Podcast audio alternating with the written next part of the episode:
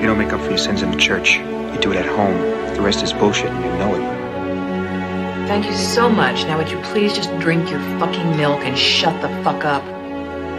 Come on, let's go out. Nobody goes to the bathroom. Just when I thought I was out, they pulled me back in. Herzlich willkommen zu einer neuen Folge von Cap vs. App, dem Filmpodcast mit Maxim und Iskander. Heute mit der Episode 84 und den Filmen Elvis von 22 vom Regisseur Baz Luhrmann und ja, wo in Paris die Sonne aufgeht. Originaltitel Les Olympiades von Jacques Audiard. Hallo Maxim. Hi Iskander. Ja, jetzt habe ich es auch gehabt. Ja. Das ist doch mal nett. Glückwunsch. Ja. Ich habe es relativ äh, gut über, überstanden. Ja. Ich glaube, Long Covid ist bei mir kein Thema. Die ersten drei Tage ging es an richtig beschissen und dann irgendwie, dann wird's langsam so, aber ganz langsam bei mir auch. Ja, also ich fand das Schlimmste war die Langeweile. Das ist natürlich Ja. bei mir sehr mild ausgefallen. Ja. Ähm, aber wir nehmen auch eine Woche später auf, nicht? Das ist der Grund. Na, wir haben das ja schon, warte mal, vor einem halben Jahr oder so hattest du's, glaube ich, ne? Genau. Und jetzt habe ich's das erste Mal bei mir. Naturalimpfung, könnte man meinen. Ja. Und nö, aber wir haben, äh, zum Glück läuft Fußball. Ähm, wir haben dann doch relativ viel Film geguckt und Serien dann weitergemacht. Und ähm, so kann man die Zeit auch vorbei. Ich bin aber auch froh, ehrlich gesagt, jetzt langsam wieder meinem normalen Tagesgeschäft nachgehen zu können, weil das ist dann schon, man vermisst es auch ein bisschen. Ne? ja, auf jeden Fall. Genau. Auch den ersten Wein, den ich heute wieder trinke, Tatsächlich. nach äh, fast zwei Wochen. Und Ist wie fühlt es sich gut. an? ja, ey, ist ja nicht so, dass ich süchtig wäre, aber ich bin süchtig nach, nach neuen und geilen Weinen und einfach irgendwie nach, nach Genuss und äh, ne, sowas, was man Neues erleben kann mit der Flasche. Aber Äh, Was hast du dir für dein äh, Comeback ausgesucht? äh, wieder mal ein Riesling, witzigerweise. Schön. Und zwar von Lisa Bunn, den 17er Ölberg. So einen ihrer drei Lagenrieslinge. Und ich dachte mir, das ist genau wieder das Richtige, um zu gucken, ob meine Geschmacksknospen äh, noch funktionieren. Weil den, den Wein, den Wein kenne ich sehr gut. Und wenn, sobald der irgendwie nach Senfgurke oder keine Ahnung wonach schmeckt, dann äh, weiß ich das sofort. Okay. Schauen wir mal. Und bei dir? Wie läuft's? Äh, Wie ist es? Es, es läuft. Äh, wir sind mitten im Semesterstress jetzt. Äh, Es Mhm. läuft gegen Ende zu. Also wir haben noch vier Wochen, fünf Wochen, glaube ich. Äh, und ja, es, es türmt sich die Arbeit, aber man, man kommt irgendwie durch. Und es ist ja Halloween bei uns. Also am Montag ist Halloween. Mhm. Ja, wir, wir haben verschiedene Feiern, auf die wir eingeladen sind dieses Wochenende. Und dann gibt's in der, in der Neighborhood für die Kinder so eine Halloween-Veranstaltung mit, äh, wo man dann die äh, Süßigkeiten austeilt und so weiter und so fort. Ja, und da nehmen wir auch teil. Mhm. Ähm, was sich sehr, sehr bürgerlich anfühlt, aber wir freuen uns irgendwie darauf, keine Ahnung. Ja, da macht ihr so eine schöne große Bowl voller Zucker. Sinne. Ist das noch so oder, oder hat sich daran irgendwas geändert? Oder gibt es irgendwie, keine Ahnung, vegan Zeug oder Organic Stuff? Merkt man da einen Wandel? Oder? Ah, das wird sicherlich auch geben, verstärkt in solchen äh, Vierteln wie, wie unserem. Wir werden auf jeden Fall das äh, überzuckerte Zeug verteilen. Ich meine, das, darauf stehen die Kinder und das ist das, was sie eigentlich wollen. Ja. Äh, wenn die Eltern es verbieten wollen, dann können sie dafür eintreten. Ja. Ähm, es kommt ja auch nur einmal im Jahr, deswegen. Vielleicht auch nochmal ein Horrorfilm. Weil witzigerweise, letztes Jahr war es so, da wurde ich voll gespammt mit Horror-Movies, zwei Monate vorher gefühlt und dieses Jahr gar nichts. Krass. Also gerade sind auch äh, wieder 20 Grad hier. Ob man einfach denkt, noch ist kein Herbst, so richtig mental. Oder ob, oder ob eh alle denken, mein Horror ist die Nebenkostenabrechnung, weißt du, so mit Strom und Gas hier. also, ja, ja. Ist genug Horror erst einmal. Das ist halt nur Wahnsinn. Okay. Ja. Ähm, ja, aber ich schaue schon den ganzen Monat Horrorfilme. Also bestimmt Naja, du bist schon. da ja sehr into it, ne? ja, ja, auf jeden Ja. Fall. Oh, toller Wein. Alles noch da, wo es hingehört bei mir. Sehr gut. Ich habe das Gefühl, wir reden ein bisschen um den heißen Brei herum. Da, wo nix hingehört, zwar Elvis, ne? Ja, genau. Also äh, Elvis Baz Luhrmann, bekannt für die Gatsby-Verfilmung. Was hat er noch gemacht? Romeo und Julia-Verfilmung? Moulin Rouge, oder nicht? Auch. Und Moulin Rouge natürlich, äh, mit Ewan McGregor. Dieser Film äh, handelt vom Superstar Elvis, von seinem Aufstieg und auch von seinem Niedergang, äh, aber hauptsächlich von seiner Beziehung zu seinem Manager, Colonel Tom Parker, zwischenzeitlich auch äh, Admiral genannt, früher auch als Snowman bekannt, äh, gespielt von Tom Hanks in einer seiner bombastischsten Rollen, sagen wir es mal so. Also kaum zu erkennen, äh, wer ihn aus äh, solchen Sachen wie Forrest Gump oder äh, Saving Private Ryan kennt. Er spielt auch gegen seine normale Persona. Also er ist ein außerordentlich ausbeuterischer Mensch äh, und, und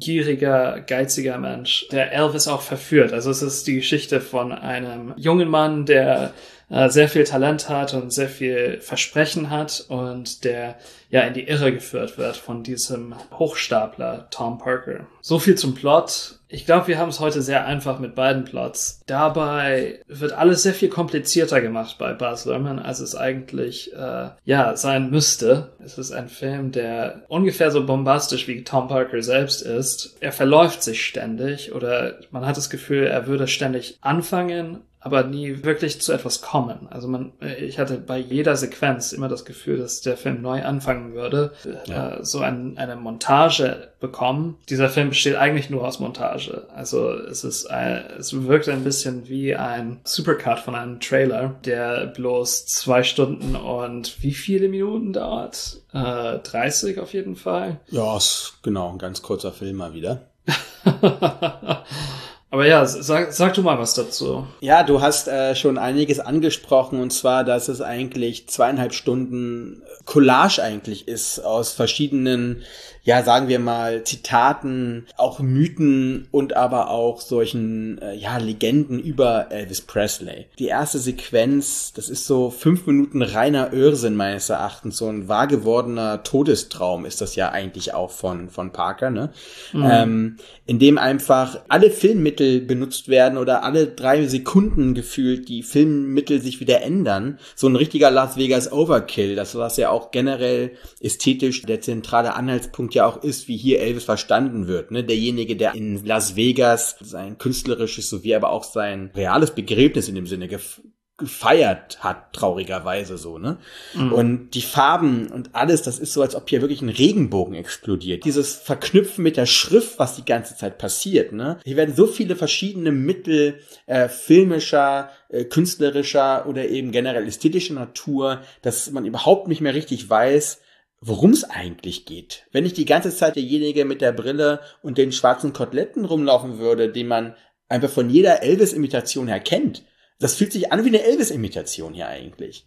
Und ei- von dem wahren künstlerischen, auch diesem gebrochenen Leben, was er ja eigentlich auch hatte, kriegen wir hier gar nichts richtig mit. Und dann wirkt aber, sagen wir mal, die Endsequenz, ne, wo uns dann dokumentarisch Bilder gezeigt werden vom echten Elvis, ne, das macht schon fast wütend eigentlich, weil die zweieinhalb Stunden, die man davor gesehen hat, da kam nix von dieser Faszination der Tragik rüber, von dem, was man eigentlich erwartet, wenn man in einen Elvis-Film geht, ne?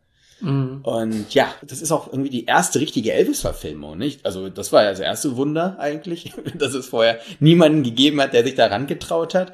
Und wenn das dann der dieser Weg sein soll, dieses komplett irgendwie auf auf Ecstasy draufgeladene Parker Fiebertraum da, das äh, Ja. fand ich in vielen Momenten einfach suspekt. Ich hab, es gibt eine, äh, einen Film über äh, Elvis Impersonators, äh, der sich 3000 Miles to Graceland nennt. Das habe ich gerade nach, äh, nachgecheckt, weil habe ich so nicht äh, realisiert, bis du es angesprochen hast.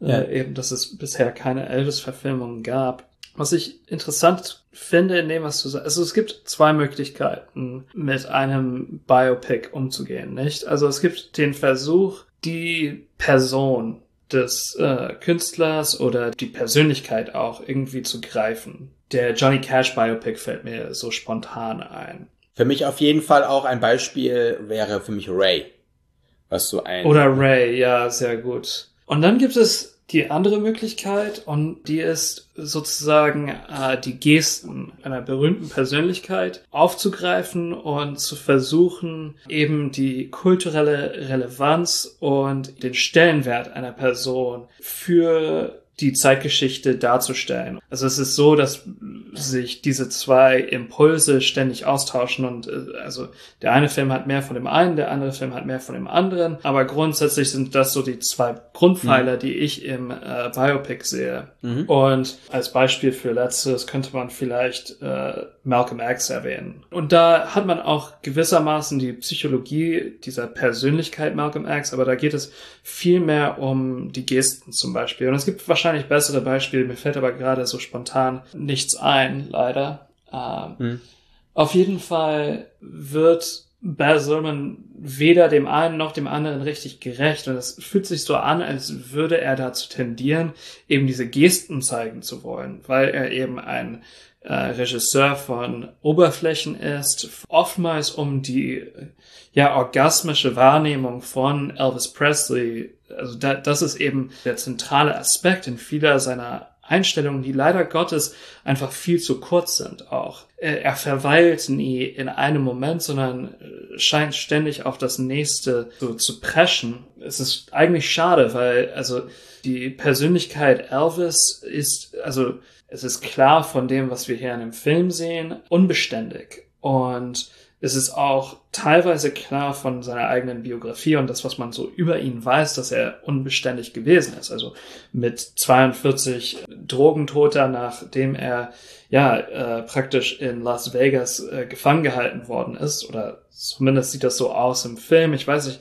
ich kann mir einfach so viele verschiedene, so viel interessantere Elvis-Filme vorstellen. Vor allem Filme, die auch, äh, wo es wirklich um den Status des Celebrities geht, wo es um gesellschaftlichen Wandel in der Nachkriegszeit und vor allem um den Koreakrieg herum äh, und der sich anbahnenden äh, kulturellen Revolution der 60er. Also, wie gesagt, es ist alles irgendwie so angedeutet hier. Man hat das Gefühl, als würde der Film einfach nur aus Karteikarten bestehen äh, die sich ständig so in einem Wirbel drehen. Ja. Weißt du, was ich meine? Als du gerade so nochmal so diesen USP, sagen wir mal, von Bess Lerman gerahmt hast, mit diesem doch sehr bombastischem auch, ne? Es wirkt auch oft so wie so ein Billboard oder wie so ein, wie so ein Pla Filmplakat. Das ist nicht kurz nacheinander sogar fast gleichzeitig. Man muss einfach die, die größte Dimension in einem einzigen Bild finden und dann wirkt dieser Film wie so ein groß aufgeblasenes Filmplakat, wo alles gleichzeitig zu sehen ist, aber auch nicht wirklich. Ne? Und mhm. du hast schon angesprochen, dieser Film hat immer wieder Potenziale auch gezeigt, gerade diese Zeit, wo es auch um dieses Politikum Elvis geht. Ne? Es gab zwei Momente, die ich sehr spannend fand. Das war zum einen dieser New Elvis, dieses New Elvis Konzert, ne, wo er, mhm. wenn er eben mit seiner Hüfte schwingt, dann sofort ins, in Gewahrsam kommt. Dann gab es nochmal den Moment mit dieser, äh, dieses Comeback Special 68 Genau. Also diese Fernsehaufnahme. Das waren so zwei Sequenzen, wo man das erste Mal so gedacht hat, okay, hier passiert etwas mit einer bombastischen Ästhetik, aber mit Elvis in der zentralen Rolle und da mit seinem, mit diesem Nimbus, den er hatte, eben auch gespielt. Aber dann in beiden Momenten gibt es wieder diese Kinderkrankheit, wieder zu schnell, zu viel drauf machen. Das war bei dem Comeback-Special, als er dann da, That's Alright Mama, Mega. Mhm. Es war wirklich das erste Mal, wo ich wirklich gebannt geschaut habe. Die große Elvis-Schrift, die hinter ihm ist, dann muss das in so kleine Headlines gepackt werden, ne? was die Bedeutung ist von diesem Comeback-Special. Also wer genau wieder diesen Shift zu viel gleichzeitig erzählen zu wollen und einfach nicht abwarten zu können, einfach auch nicht das Bild, das bombastische, auch zehn Minuten aufgebaute Bild einfach mal wirken zu lassen. Es wird mir gar nicht die Wahl gelassen, sondern ich muss gleich den nächsten Effekt nachheischen. Ich muss den nächsten Wirbel, den nächsten Schwenker, die nächste äh, Drehung irgendwie mitnehmen im Film. Ne? Und das ist unfassbar nervtötend. Naja, und das Interpre also das Schema wird einem äh, auch auferlegt. Also das, das Interpretationsschema, so dass man ja. äh, keine Wahl hat. Man wird berieselt mit der, mit der Bedeutung. Und es gibt Momente, Momente, in denen es unklar ist, ob Elvis jetzt diese bedeutungsschwangere Figur ist, eine Metapher, eine Allegorie auch äh, für Fame und Erfolg in in Amerika und in der amerikanischen mhm. Popkultur oder ob er einfach irgendwie abseits davon steht und äh, für, für sich stirbt auch. Das geht wieder zurück auf diese Frage, wo kein, äh, für mich zumindest, Ansprüche des Biopics einfach nicht erfüllt werden. Weder auf der einen Schiene, Schiene noch auf der anderen. Und äh, diese, diese zwei Ansprüche kommunizieren auch nicht miteinander in diesem Film. Apropos nicht äh, korrespondierende Zusammenhänge und gerade eben auch unter der Headline Musikbiopic.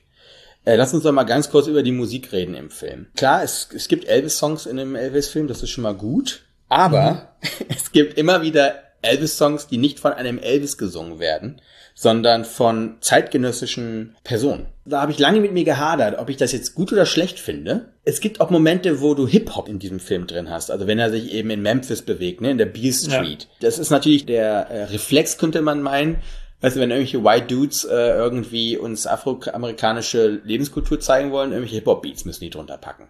Ja. Und in einem Film, wo es einfach überhaupt nicht passt, das hat mich rausgeholt. Und dann eben der Moment, wo, welcher Song war das nochmal, wo es nicht von ihm gesungen wird. Suspicious Minds bei, wurde von Parani heißt die, glaube ich, gesungen, oder Paravi.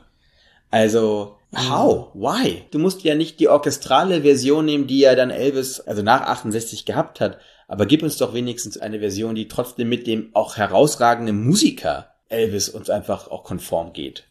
Weil das ist ja, das, das geht total verloren. Wir, wir sehen, für uns ist Elvis in diesem Film einfach nur der Spielball von Parker, der seine Hüften wackelt. Er wird auch sehr stark reduziert auf diesen Hüften wackelnden ähm, Mesmerizer, wenn es äh, wenn's um die Frauen geht. Ne? Naja, und auch um die Männer. Also es gibt diese, es, das ist auch das an, ein anderes Problem. Es gibt einen, äh, eine Einstellung, wo man äh, die Rezeptionshaltung auch von einem jungen Mann sieht, der ja. äh, genauso fasziniert ist. Und du meinst den von diesem urkonservativen konservativen ähm, Politiker, wenn die da vom Fernseher sitzen, ne? Genau. Das wird auch nicht äh, ausgeführt, leider Gottes. Also in, und auch in dem, was du schon, also was du gerade angesprochen hast, sehe ich so viel Potenzial. Also ich habe kein Problem damit, dass in einem Elvis-Film Hip-Hop erscheint. Also vor allem, wenn es darum geht, dass er eben schwarze Musik aufnimmt und auf einer gewissen Art und Weise remixed. Man könnte einen wirklich komplexen, interessanten Film darüber machen, wie eben diese, äh, dieser, die, wie dieser Austausch stattfindet. Vor allem eben ein, un, es ist ein ungerechter Austausch, nicht? Weil die ganzen Leute, die wir vorher sehen, äh, werden kein Zehntel so berühmt wie Elvis, obwohl sie zum Teil zehnmal so talentiert sind oder so. Zumindest das wird suggeriert im Film, aber auch nicht ausgeführt. Wir beide sind natürlich mit Public Enemy aufgewachsen und es gibt eine nuancierte Wahrnehmung von Elvis, aber auch eine sehr pointierte und politische Wahrnehmung von Elvis äh, unter schwarzen Musikern und äh, Künstlern. Dieses Potenzial ist, ist so groß und das wird einfach überrempelt, äh, beziehungsweise glatt gebügelt, besser gesagt. Es ist, glaube ich, wirklich die Frage von der Motivation, ne? weil wenn man sich integer mit dem Faktor Musik beschäftigen will, wie du richtig gesagt hast, mich hat der Hip-Hop deshalb gestört, weil er hier so benutzt wirkt, ne? von Buzz Lerman reinkatapultiert wird, um einfach einen ganz gewissen Reflex zu bedienen. Wie gesagt, in diesem Special hat man das Potenzial gemerkt, dass es eigentlich auch darum gehen könnte, was bedeutet die Musik? Was bedeutet das Gesungene? Was bedeutet das auch Performative von Elvis? Und ich finde, der, der Tom Parker, sie haben sich halt dafür entschieden, dass der Sprecher oder dass der, dass der Erzähler in dem Sinne er ist, ne? Mhm. Ähm, aber die Figur ist so dominant, bleibt einem doch eher der sehr unförmige Tom Hanks in Erinnerung als eigentlich der Elvis. Ne? Ja, der ja, ja eigentlich genauso unförmig werden müsste im Film. Das passiert ja auch nicht. Mhm. Und das ist einfach, also so viel von diesem Mythos, der Legende, der Sage eigentlich Elvis, wird ja in einem Film, der doch sehr, sehr oft sehr märchenhaft wirkt, überhaupt nicht wahrgenommen. Ne? Also es waren wirklich zweieinhalb Stunden schwer zu ertragene Collage von äh, irgendwelchen Urban Myth, äh, mich wirklich nicht begeistert hat. Ja, ich muss auch sagen, ich habe den Film, also ich habe den Film ja vorgeschlagen, weil er mir empfohlen wurde von zwei meiner Freunde, deren mhm. Meinungen ich sehr, sehr schätze. Und äh, was haben die dir gesagt, Alter? Also sie haben halt gesagt, dass es bester Camp ist. Ne? Also nicht Kitsch, aber diese, diese ästhetische Bezeichnung Camp für ähm, mhm. alles, was so gegen den guten Geschmack geht und sich bewusst ist auch, dass es diese Stilregeln und diese Salonfähigkeit mhm. zum Fenster hinauswerfen. Das ist alles, alles Meta. Okay. Ähm, naja, es ist auch immer die Frage bei Camp, ob das gewollt ist oder nicht. Bei jemandem Ja. wie John Waters ist es natürlich gewollt, äh, bei anderen eher Aber nicht. gucken wir doch mal kurz in die Filmografie von Baz Luhrmann. Ist davon irgendetwas mit dem Augenzwinkern? Sehe ich nicht. Also, Ja, das ist, das ist auch, also zu Baz Luhrmann möchte ich gleich kommen. Ähm, aber die beiden sind auch fünf Jahre jünger als wir. Ich frage mich, ob es da auch vielleicht kulturelle, also nicht kulturelle, sondern äh, ja, ja, äh, so äh, altersbedingte Hm. äh, Unterschiede geben könnte. Ich war auch enttäuscht von dem Film und auch einfach, ich habe mich total als äh, Zuschauer auch überwältigt gefühlt. Also es gibt ja Überwältigungskino, das einen mitnimmt und man Erschlagen hast du dich gefühlt. Sagen wir es ist. ja, ja, Hm. genau. Oder angegriffen. Auf einer ganz un, äh, Ja. unangenehmen Art und Weise. Baz Luhrmann, äh, Tom Parker, ich weiß nicht, wo wir anfangen sollen, aber diese, diese Figur ist einfach, das hat wirklich super funktioniert, dass er wirklich ekelhaft ist, aber von dieser, was die Motivation für diese Figur ist, ist unklar, außer nackte Gier, aber selbst dann, es müsste etwas anders gemacht worden sein. Ich habe Momente gehabt, wo ich mich gefragt habe, ob Baz Luhrmann, der apropos aus äh, Australien kommt, überhaupt Englisch sprechen kann, weil diese ganze Geschichte mit dem Stehmann, das hat kein Mensch verstanden. Dieser Akzent von äh, Tom Hanks ist äh, ein Wirrwarr und äh, also er ist teilweise unverständlich und in den Momenten, wo er verständlich ist, fragt man sich, ob er das Drehbuch überhaupt gelesen hat, äh, bevor er in die in die Szenen gegangen ist oder Ja. ob weil soll man ihm einfach so Godard-mäßig die, äh, die Lines eingesprochen, eingeflößt hat.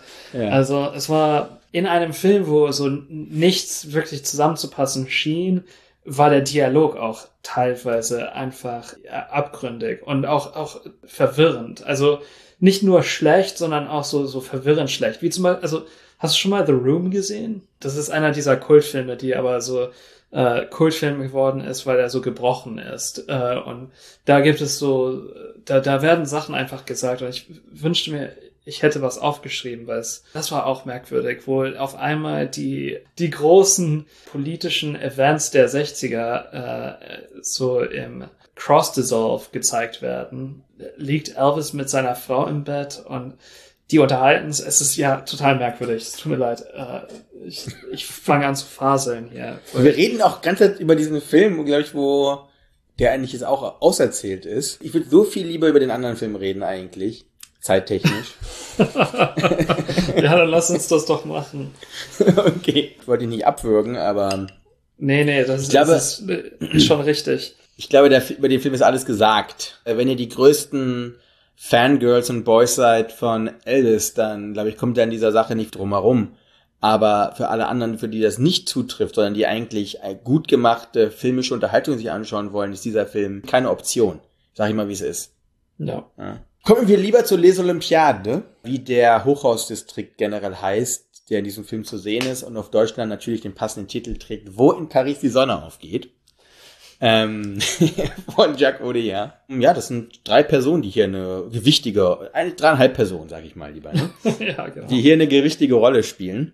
Und zwar haben wir ähm, Emile, äh, gespielt von Lucy Zhang, die ähm, ja in der Wohnung ihrer Oma wohnt und eine Mitbewohner sucht. Da meldet sich dann Camille, gespielt von Makita Samba, äh, Wahllehrer und schreibt jetzt seine seine Promotion, ne? So ist es. Äh, ja, wie es halt mit klassischen Mitbewohnern ist, bumsen die dann miteinander?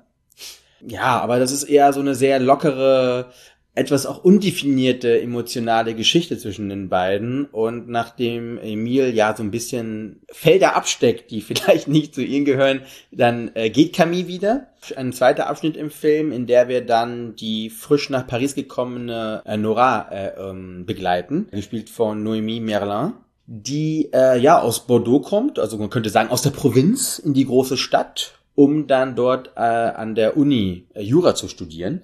Aber sie hat äh, eine, wenn sobald sie eine Perücke anzieht, eine verblüffende Ähnlichkeit mit einer ja Pornodarstellerin Amber Sweet, OnlyFans-mäßig ein Urban Myth ist in, in der universitären Gegend Paris. so. Aufgrund von verschiedenen Wirrungen treffen dann auch noch Nora und Camille aufeinander. Das ist eine, man könnte gewissen Punkten Dreiecks- bis Vierecks-Beziehung eigentlich sagen. Oder beziehungsweise dreieinhalber Beziehung. Wegen dieses Gleichnisses von Nora und Amber halt, ne? Ja. Ähm, starkes, sehr, ähm, sag ich mal, fokussiertes Kino auf seine ProtagonistInnen. Paris spielt in der Peripherie eine gewisse Rolle, so wie es ja bei Jack und eher immer eigentlich der Fall ist, dass er zum einen seine Konflikte, seine Beziehungen, seine Handlung eigentlich immer auch in die Peripherie, auf jeden Fall in Frankreich, wenn die Filme in Frankreich spielen, ne, immer in so eine Art und Weise von Peripherie verschiebt, die nichts mit dem klassischen Eiffelturm zu tun haben, wie man ihn aus Paris kennt. Und, Ja. Aber eigentlich, wenn der Eiffelturm zu sehen wäre, wir es gar nicht mitbekommen, weil er so stark fokussiert und zentriert eigentlich auf seine Charaktere, die er uns hier äh, zeigt. Ähm, das fand ich persönlich, du hast heute über überwältigendes Kino gesprochen, äh, in einem anderen Kontext war bei Elvis, aber das fand ich bei diesem Film. Ich bin normalerweise nicht derjenige, der so Filme, die so, so sozialesken Rahmen haben, eigentlich so sich normalerweise aufs Butterbrot schmiert, ne? Aber bei dem Film hat mich der irgendwie reingezogen. Das war ein sehr immersives Erlebnis. Das liegt, glaube ich, zum einen auch daran, dass die Mittel eben sehr klar gewählt sind. Ich habe mich lange ganze Zeit gefragt, sag ich in der ersten Hälfte vor allem, warum schwarz-weiß eigentlich, ne? Brauche Ja, ich das? das ist mein, das ist mein einziges Problem mit. ich habe für mich dann den Zugang gefunden zum Schwarz-Weiß und zwar im aller, allerletzten Bild, wo eine Gegensprechanlage eine Rolle spielt. Da hat es für mich sich erschlossen, weil ich bis zu diesem Moment einen Raum ohne Person nicht so richtig wahrgenommen hat. Und ich glaube, das hat auch viel damit zu tun, dass der Film aus sehr klar akzentuierten oder sehr klaren Flächen bestanden hat, die aus einem Schwarz-Weiß nun mal einfach resultieren. Das liegt vor allem auch daran, dass man ganz, ganz kurz einmal im Film einen Kontrastmoment hat, in dem Ja. man dann eben den Bildschirm sieht von Amber Sweet, wie sie eben in ihrem OnlyFans äh, ja ihre Show abzieht. Art und Weise von Schock. Aber ich habe gemerkt, wie ich davor und danach so retrospektiv gesehen eigentlich mich nicht daran gestört habe, weil eben dieses großflächige, auch gerade von diesen Personen, hat es mich das irgendwie erschlossen. Ich glaube, es hat sich für mich auch erschlossen. Ich weiß nicht, ob eben die Erkenntnis, die daraus resultiert, unbedingt das Schwarz-Weiße rechtfertigt. Beziehungsweise ich habe das Gefühl, dass das, was durch das Schwarz-Weiß vermittelt wird, eben schon gewissermaßen ein Klischee geworden ist. Und ich werde ihn gleich nochmal erwähnen, aber wenn wir an Jarmusch zum Beispiel denken und an Stranger Than Paradise, ne? Also, wo das Schwarz-Weiß auch eben die Einsamkeit und die Entfremdung der Figuren eben äh, gewissermaßen auch bildlich äh, für uns spürbar macht. Ich habe das Gefühl, dass hier auch etwas, also etwas ähnliches gemacht wird, um eben zu zeigen, wie dieses Umfeld Bedeutung und Verbindung zwischen den Menschen entzogen wird ständig. Und wenn ich so Tagline sagen müsste, worum es in diesem Film geht, dann geht es für mich eben um die Suche nach Liebe und Bedeutung, vor allem in der Me- Metropole des 21. Jahrhunderts, aber grundsätzlich um diese, diese Suche im 21. Jahrhundert grundsätzlich, also nicht, es, nicht nur stadtbezogen, sondern Mhm. also es ist auch ein Porträt einer Zeit und äh, apropos Porträt, also Celine Siama hat mitgeschrieben an dem Film, äh, die wir natürlich von äh, Porträt einer jungen Frau in Flammen äh, kennen. Eine äh, Lea Missieu, Missieu glaube ich, wird das ausgesprochen. Ich bin mir nicht hundertprozentig sicher. Der Film wurde von äh, Odiado und zwei Fil anderen Filmemacherinnen geschrieben. Was ich auch persönlich sehr, sehr gut fand. Ja, weil, auf jeden Fall. Ähm, weil das auch einfach so ein Gegenüber darstellt. Ne? Und ich finde, das Gegenüber, was wir im Film sehen, hat so auch dann im Drehbuch eine Entsprechung gefunden. Und das finde ich schön. Dass man nicht so eine Dreiecksbeziehung aus dem Wust eines Einzelnen hat, sondern wirklich auch von dreien. ja. Und ähm, ja, das finde ich eine schöne Entsprechung. Und äh, Verzeihung, ich wollte dich nicht unterbrechen. Nee, äh, ist auch äh, super, super Einwurf. Was ich auch sagen wollte, ist, dass eben, ich finde, es ist ein super interessanter Versuch, eben eine gewisse Aporie oder Unüberwindbarkeit zwischen dem klassischen narrativ integrierten Kino und dem postmodernen Episodenfilm, wie wir ihn zum Beispiel von Tarantino oder eben auch Jarmusch kennen, diese Gegensätzlichkeit äh, zu überwinden. Und es ist ein narrativer Film, der fast episodenartig wirkt, aber eben doch nicht in dieses, also mittlerweile fühlt sich das sehr nach den 90er Jahren an. Mittlerweile ist das einfach ein, ein Schema geworden, eben diese Struktur von jemandem wie Tarantino oder eben Jarmusch Ja. zu übernehmen. Dieser Film macht das nicht, weil auch, es gibt keine Symmetrie in diesem Film richtig. Äh, Und der Film verschiebt sich ständig. Er spielt auf sehr interessante Art und Weise mit der Zeit. Normalerweise kennt man das von dem Episodenfilm, dass das alles an einer Nacht oder an einem Tag oder also dass die die Handlung also in einem sehr definierten Zeitrahmen stattfindet und dass man zwischen verschiedenen Figuren wechselt in diesem Zeitrahmen und hier haben wir einen interessanten Versuch, den Flow eben der, der Gegenwart wiederzuspiegeln und auch diese dehnbare und sich stauchende Zeit auch filmisch darzustellen. Und das, das ist für mich das, das, das wirklich Wunderbare an diesem Film und das, was diesen Film so, so interessant macht, auch wie mit Zeit gespielt wird. Ja, da sprichst du was sehr Schönes an und ich finde, diese Entsprechung dem Thema gibt er in dem Sinne auch eine logisch verästelte Entsprechung mit den Mitteln des Films. Du hast diese kaum markierten auch, aber trotzdem semantisch wahrnehmbaren Zeitsprünge gerade angesprochen. Es gibt Momente, da wird zwischen Tagen, Wochen bis sogar manchmal bis Monaten wird auf einmal ein Sprung gesetzt. Trotz allem gibt es einen Intertitel, der heißt dann einen Monat später. Ja. Das leicht gebrochene, was ich dem Film dann hier eigentlich gut schreiben würde, dass er nicht nur auf eine einzige Art und Weise verlässt. Und das Schöne dabei ist diese Projektion, die er schafft, gerade aus dieser Wandlungsfähigkeit auch von Beziehungen und Bedürfnissen. Und das ist ein, eine filmische Entsprechung, wie ich sie lange so nicht gesehen habe. Ne? Also, dass hier wirklich sich auch, wie sich auch Träume, Wünsche, partnermäßig, sexuell oder ähm, ja, emotional, wie sie sich auch weiterentwickeln können und wie sie sich auch ändern können. Ne? Dass das Zwischenmenschliche immer auch mit Fehlern, Wirrungen einer Einbahnstraße auch schnell wieder eine offene Spur in beide Richtungen werden kann. Ne? Dass diese Brüche, dass Spontanität Brüche erzeugt, aber auch Brüche schließen kann. Das finde ich super interessant in diesem Film und man hat wirklich diese Beziehungen, die man hier sieht, sie werden zum Glück nicht so auserzählt, gesprochen im Wort aus den Mündern der Protagonisten. Ne? Sie werden uns gezeigt. Sie werden erlebt, sie werden durchlebt. Es gibt auch Fragen im Kopf der, der Figuren und auch Fragen in unseren Köpfen. Ich finde, dass dieses Spiegeln von ZuschauerInnen zu den Charakteren, genauso wie es man so vermutet von den Kreateuren hin zu dem, was sie danach eben uns als Produkt zeigen. Ich finde, das ist super interessant. Und das ist spielerisch auch in vielen Momenten. Es wirkt nicht behäbig, es wirkt nicht schwer. Es wirkt auch so, als ob man, wenn man den Film nochmal schaut, vielleicht nochmal andere Nuancen sieht. Ne?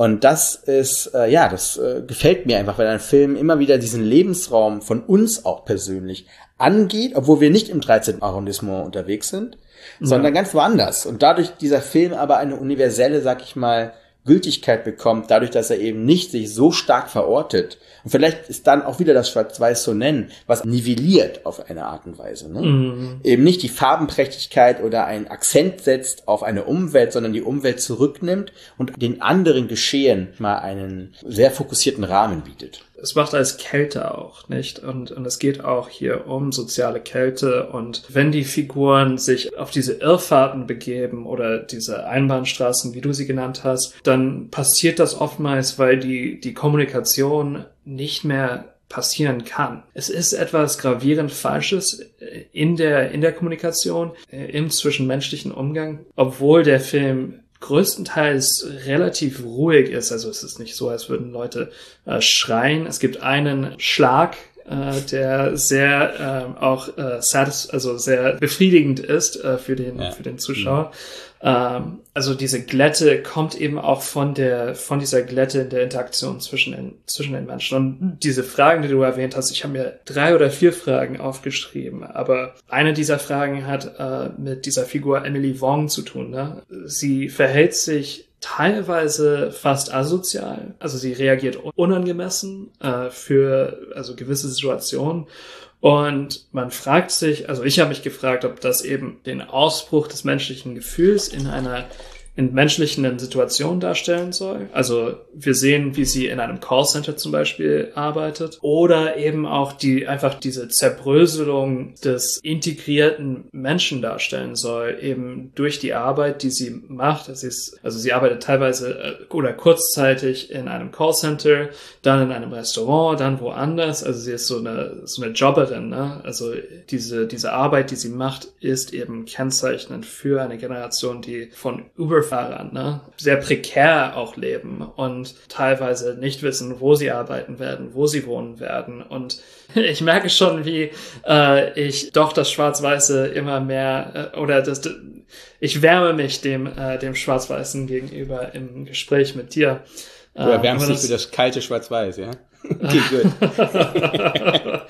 das, das wird auch narrativ eben super dargestellt. Auch diese, die Unmöglichkeit einer Beziehung mit einem Camgirl, das finde ich super interessant und toll gelöst. Und äh, das war der, also dieser Moment des, der, der Farbe eben in der Darstellung beziehungsweise in der Selbstdarstellung von Amber Sweet fand ich doch ziemlich interessant. Und auch diese, diese Figur, Figur ist dann äh, ausgefüllt worden im Verlaufe des Films auf eine Art und Weise, die ich nicht erwartet hätte und die auch, das Wort rühren fühlt sich so klischeehaft an, aber vor allem im, äh, am Ende finde ja. ich diesen mhm. Film, äh, das Ende ist utopistisch fast und, und wirklich, äh, es setzt die, die Fantasie frei, wie als würde man ein, ein Fenster aufschlagen und äh, ja. der, der frische Wind würde hineinwehen. Ich ich finde, das ist ein sehr, sehr schönes Gleichnis, weil man verlässt diesen Film eigentlich doch mit einer gewissen Wärme. Das fand ich so überraschend. Normalerweise kennen wir solche Filme ja, dass das Fenster eben nicht nur zubleibt, sondern dass doch 15 Vorhänge davor gepackt werden, dass bloß kein Licht reinkommt, ne? Und bitte keine Hoffnung in solchen Filmen. Hier einfach auch mal gesagt wird, nee, warum? Warum ist es nicht möglich, dass sich diese zwei Menschen irgendwo treffen? Ich will nicht, ich will nichts spoilern. Aber warum soll das nicht möglich sein? Also ich finde auch, dass der Anspruch darauf legitim ist. Das, das ja, wird durch diesen ja. Film auch dargestellt. Ja. Dass es eine Möglichkeit dafür gibt, du hast es utopistisch gesagt, ist mal wieder möglich. Und das finde ich das Schöne, es gibt hier zweimal mediale Diskurse, die eigentlich eröffnet werden. Einmal die Geschichte mit OnlyFans und Webcam, ne? Und die mhm. andere Geschichte von, nennen wir es mal Tinder. Das heißt, anders ja, ja. im Film. Also Dating-Apps, ne? Genau, Dating-Apps halt. Auch eine Kapitalisierung, eine, fast schon eine Massenproduktion von Sex und körperlicher Abhängigkeit auch zum Teil, ne? Das finde, das wird im Film zum Glück nie richtig leer, also es wird nicht so pädagogisch benutzt, sondern es wird einfach als Reflex unserer heutigen Zeit gerahmt schwingt mit. Ne? Es, es, es spielt mhm. irgendwo eine Rolle, es gibt Interaktion dadurch, aber es wird eben nicht verteufelt, sondern es ist eine Alternative von vielen. Und in dem Moment, wo Camille zum Beispiel sehr wortstark sie gegen äh, diese, diese Apps ausspricht, er ist nicht der Vormund der Filmemacher, Filmemacherinnen, sondern eben seine Position ist genauso instabil und und auch bigott von Gegensätzlichkeiten gekennzeichnet, so dass wir Verteufelung, wie du es sehr richtig genannt hast, die wird als potenzielle Interpretation oder als Reaktion angesprochen oder angedeutet, aber eben nicht vom Film selbst übernommen. Und das ist ja genau das, was wir als ZuschauerInnen ja wollen, ne? Wir wollen auch ernst genommen werden, wir, wir möchten noch genug Raum haben und ich finde, dass dieser Film es uns einfach ermöglicht, dass wir darin mehr sehen, als er uns selber zeigt. Also genau das Gegenteil von Elvis, ne, wo uns der Film irgendwie alles gleichzeitig zeigen will. Und bloß nicht, dass du eine Idee hast, die er uns nicht gezeigt hat, sondern bitte erstmal alles zeigen. Wir können selber noch mit dem Film arbeiten, wir können mit ihm spielen, wir können ihn durchforsten, auch nach Emotionen, die nur wir haben. Und das ist, finde ich, ein Kino, hier geht's ja nur um Soziales. Ne? Paris spielt hier überhaupt keine Rolle. Hier spielen die Beziehungen zwischen Menschen eine Rolle. Und das hat mich äh, stark begeistert, der Film. Also, ja, ja. Mich auch auf jeden Fall. Also ganz klare Sehempfehlungen von uns beiden. ja, auf jeden Fall. Also für den Film. Richtig. Ne? Was machen wir denn als nächstes? Ich habe ja die Ahnung, leise Ahnung, dass das so ähnlich wird wie heute. Mit einer ganz, einer ganz klaren Empfehlung und ganz, ganz viel Angstschweiß auf meiner Stirn gerade. Mhm. Also wir besprechen als alte Perle Nosferatu von 22 von äh, Mornau und Matrix 4 von 2021, also 100 Jahre entfernt fast, 99 Jahre entfernt, ein, wie wir es gesagt haben, Sci-Fi, Kung Fu, Action und äh, Sonnenfilm. Sunglasses, genau. Das ist das Allerwichtigste. Also ohne das, Lack und Leder auch noch, ne? By the ja, way. Ja. Also eigentlich, ja, das ist es. Ah, Eigentlich ein. Berlin-Movie, aber naja. Ja, ähm, ich höre auch, dass Lana Wachowski, die Regisseurin, äh, oft im Berghain zu sehen ist. Also, Ah, dann passt es ja. äh, ja. Aber ich nehme das als Anlass, nochmal alle drei Filme davor zu gucken. Das, äh, darauf freue ich mich ein bisschen. Ja, ich freu, ich würde mich auf den ersten freuen. Beim zweiten wird es schon ein bisschen. Äh, Also darüber reden wir dann. Aber ich finde den zweiten, der zweite ist für mich einfach so geil mit dieser mit Verfolgungsjagd auf der Autobahn. Ist prägend für Actionverständnis bei mir gewesen. Aber darüber reden wir dann in zwei Wochen. ja. Gut, Guti. dann Ciao, ciao. Ciao.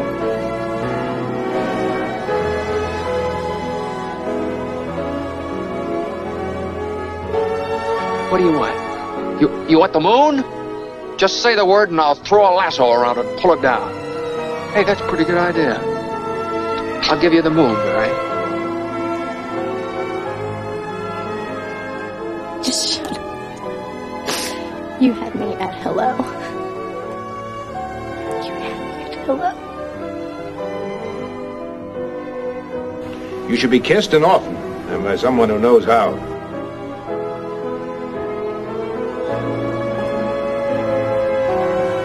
Also just a girl. Standing in front of a boy. Asking him to love her.